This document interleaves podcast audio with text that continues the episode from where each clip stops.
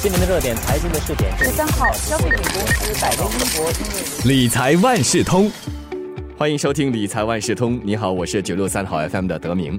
在这关病疫情的冲击之下，爸爸们长远的财务规划显得更加重要。除了为子女和长辈们提供足够的保障，自己的身心和财务健康当然也很重要。今天就要问你这个问题了：你家爸爸的理财 IQ 怎么样？又或者是身为爸爸的你，是一个让子女操乱内心的穷爸爸，又或是一个有驾驭金钱能力的富爸爸呢？这一期理财万事通就邀请华为媒体集团新闻中心财经新闻副主任胡渊文一起来聊聊爸爸们的理财 IQ。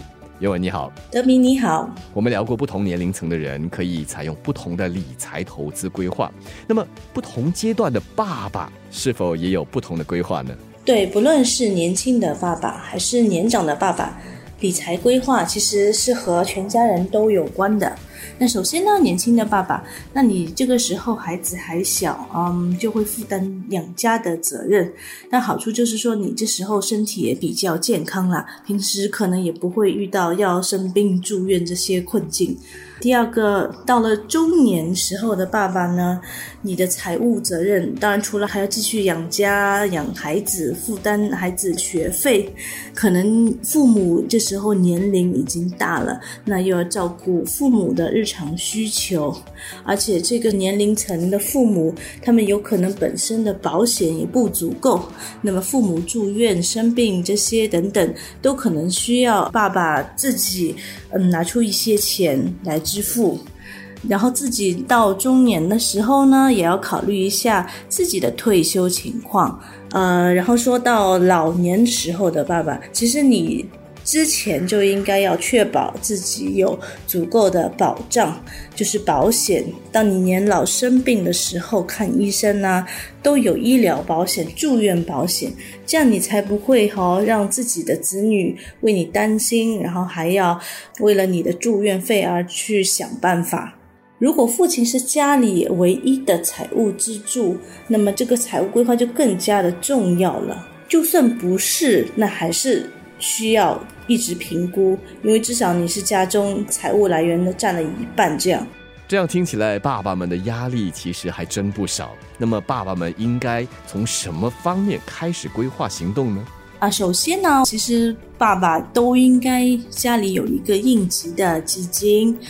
冠病疫情爆发了以后，很多人都受到了冲击，有些人可能失去工作呢，或者甚至是生病住院，这些都会给家里带来巨大的打击。所以从这里看，你平时一直要有储蓄，有一个应急基金就很重要了。一般来说，它要相当于是六个月家庭开支的存款，然后这笔钱是随时可以拿出来急用的。那除了准备这个应急的基金，更加重要的其实是事先要买好医疗啊、住院保险。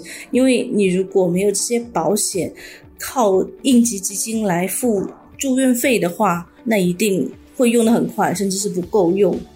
所以你看一下自己有没有买住院的保险计划，还有重大疾病保险，确保自己的储蓄不会因为呃住院呐治疗而耗尽。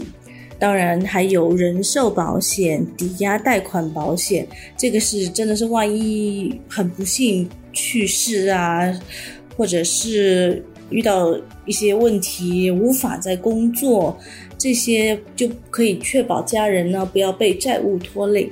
另外，房屋贷款保险、汽车还有子女的高等教育方面，是不是有足够的保障？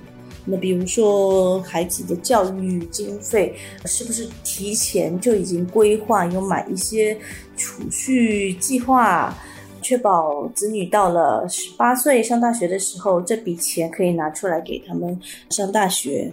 市面上有那么多种的保单，那保单里还有很多细节，细细小小的，那么要怎么来计划购买保险这一环呢？呃，有一个财务顾问，他是说。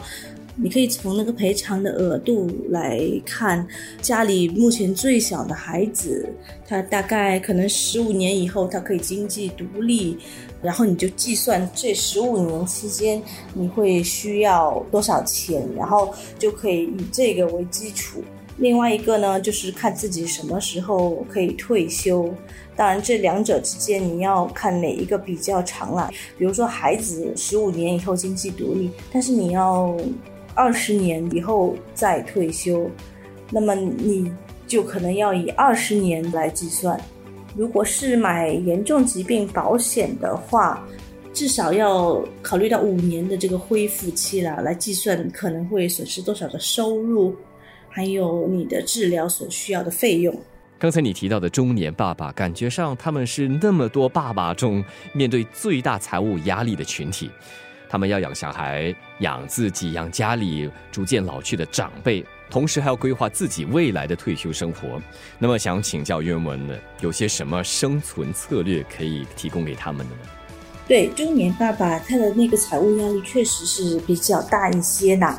首先就是说，我们刚才说到的要有应急基金，所以这个是通过日常的储蓄来做到。那么，觉得每个月要储蓄多少钱，其实这个也没有一个固定的答案呐。有人说，可能至少每个月百分之二十收入你要存下来，但真的是要因人而异，看自己的情况来决定。最好的方法就是去找了网上，比如说公积金局，它也是有一个计算器，计算你退休需要多少钱，然后再来算出自己每个月应该存入多少钱。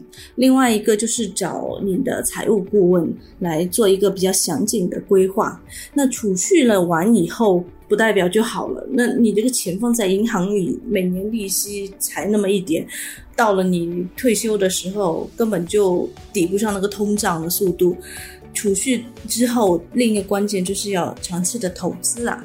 那么投资方面呢，比如说你每年的加薪啊，或者是年终奖啊，都可以考虑用来投资，而不是说拿了这笔钱哦，我就可以去再买多一些名牌呀，或者是度假，全部花到完。然后在投资方面呢，要考虑自己风险承受的能力。这个和年轻的时候是不一样的。二十多岁的时候，你可以去买一些高风险的投资，但是到了中年的话，就你真的要问一下自己，是不是可以去投资？然后我损失大部分资金，我的生活是不会受影响的呢？还有投资的话，就是尽量要多元化，有股票、有债券，而且不只是某一个国家市场或者是某一个领域的股票。比如说，我只买那个高科技股，因为去年它涨得非常的多，但你这样的话风险就非常的高。有时候人们总是会看到说，哦，这只股涨了百分之一百啊，或者是甚至是两百啊，我应该把所有的钱都放到这只股票里面就好了。但其实这样的做法真的是错误的，因为你的风险全部集中在一起。然后你也要问一下自己，这只股上涨的道理你了解吗？是不是真的只是大家把这只股炒高而已？是不是真的了解它上涨的原因啦？嗯，还有一点就是可以让你的孩子呢也跟你一起讨论财务规划，从小教育他们理财，一方面教他们如何理财，另一方面也是顺便检讨一下自己的理财。在做了这些之后呢，你还有另外一点要做的是所谓的传承规划吧，就是说遗嘱啊、公积金提名、保险提名、持久授权书这些都要去做好。那么如果已经做了呢，就可能每一年或者每两年要评估一下。可能有一些人不知道的是，这个公积金的提名哈，如果结婚了之后，它会先被撤销；如果婚前已经提名了，那么婚后要再提名多一次。总的来说，不管任何阶段的爸爸，从年轻到中年到年迈，在理财投资方面都应该谨慎规划。那最后，渊文有没有什么提醒可以给爸爸的呢？这样可以让他们在财务上避开一些误区。有些人可能就是说，哇，我现在忙着工作，孩子又小，我没有空去做这个财务规划，那绝对是错误的。财务规划是不可以推迟，越早规划才能取得更好的效果，就和投资一样嘛，越早开始呢，你的长期的回报率就越高。啊，另外一个误区呢是可能听说的，就是为了赚更多的钱，花了很多时间，然后甚至影响到自己的健康。那健康其实本身也是一种财富。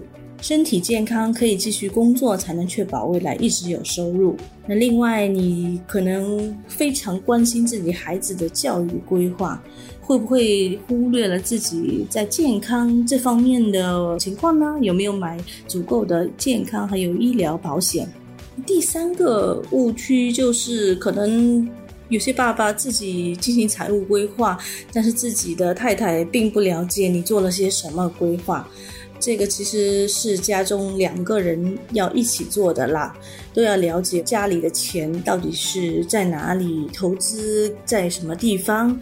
那万一家里有人过世，这另外一半心里要有准备，知道家里有多少资金可以处理房屋啊、汽车贷款，然后还有没有足够的钱供小孩子上学。嗯，第四点，很多人都会常常想自己哪一年要退休，但是却可能很少考虑哈，退休了之后还会活多少年？那有没有为这个做好财务准备？其实大家的平均寿命呢是一直在增加的。那男性的话，应该是已经到了八十三岁左右。就说如果你六十二岁退休之后，还有二十一年，这个你要去负担自己的生活费。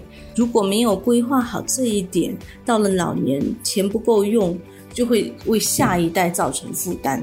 好的，在这里要再次感谢岳文和我们的分享，让我们评估爸爸的理财 IQ。那真是啊，为了家庭，为了自己，爸爸是需要理财当自强的。爸爸们，加油加油了！理财万事通每期提供你最需要知道的理财与财经知识。如果你想了解更多，可以到早报的 SG 搜索“联合早报财经专栏理财简囊”。我是九六三好 FM 的德明，我们下期再见。